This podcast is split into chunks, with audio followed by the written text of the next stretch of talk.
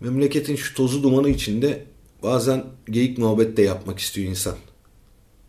Hemen küçümsemeyin. Geyik muhabbet dediğimiz siyasete göbekten bağlı. Nasıl diye soruyorsunuz? E, anlatalım. Türkçesi Birlik ve İlerleme Partisi. Osmanlıca adıyla İttihat ve Terakki Cemiyeti. 1889'da kuruldu. Kısa bir sürede etkin bir siyasi rol oynamaya başladı. İttihatçılar 1908-18 yılları arasında kesintilerle de olsa iktidardaydı. İki perdeli bir oyun.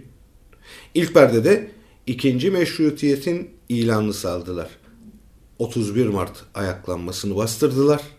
Korku ve jurnallerle geçen 33 yıllık dönem bitirdiler. İkinci Abdülhamit'in saltanattan inmesine katkı sağladılar. Abdülhamit dönemi. Kahrolsun, istibdat, yaşasın, hürriyet. Bir yerlerden tanıdık geliyor mu size bu?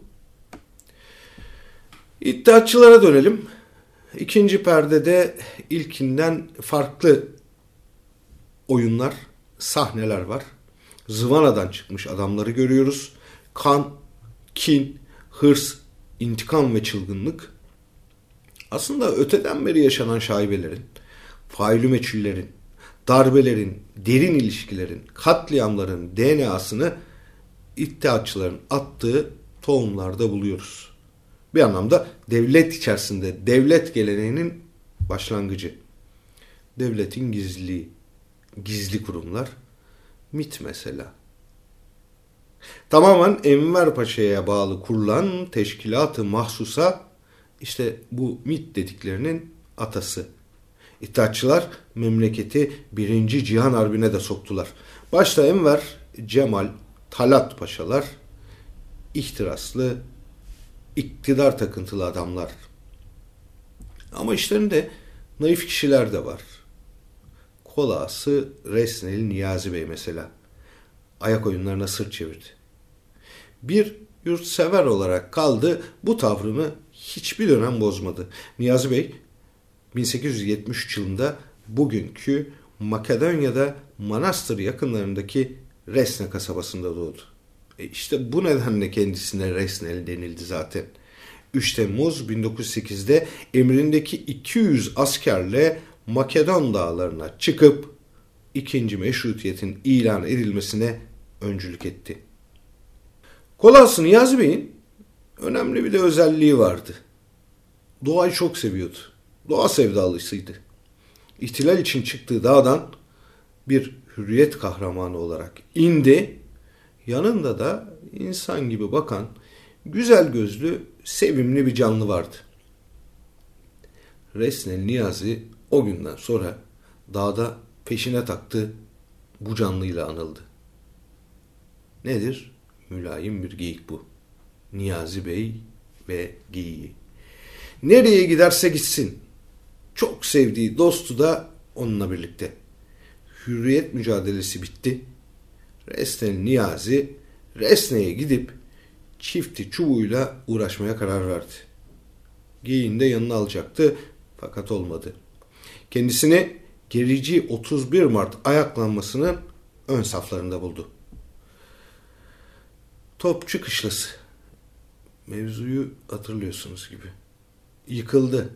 Malum bir daha da yapılmadı. Kimileri oradan bir kızgın. Anlatmaya gerek yok. Mevzu ortada. Velhasıl ayaklanma bastırıldı. İmparatorluk sükuta kavuştu. 33 yıllık istibdat dönemi son buldu. E bu da malum Abdülhamit'in yalnızlığı. Devrin gazeteleri o günlerde tozu dumana katan olaylarla ilgileniyordu. Kolası Niyazi Bey de hep ön safhalardaydı. Post bıyıklı, boylu postlu fotoğrafları devrin gazetelerinin ön sayfalarındaydı. Başında bir kalpak, üzerinde vatan fedaisi yazıyor. E, geyiği de haliyle yanında. Bu ebetli kolası ve ona tezat, ürkek bakışlı geyiğinden o kadar çok söz edildi ki sonunda biri çıktı ve kardeşim bu ne bitmez tükenmez geyik muhabbettir dedi. geyik muhabbeti meselesi dilimize işte böyle yerleşti.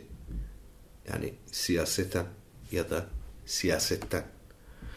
Fakat bununla da bitmedi. Resneli deyimler sözlüğü külliyatına bir madde daha kattı. 31 Mart ayaklanmasından sonra da doğup büyüdüğü yerlere gidip doğanın içinde inzivaya çekilmek için bir hamle daha yaptı.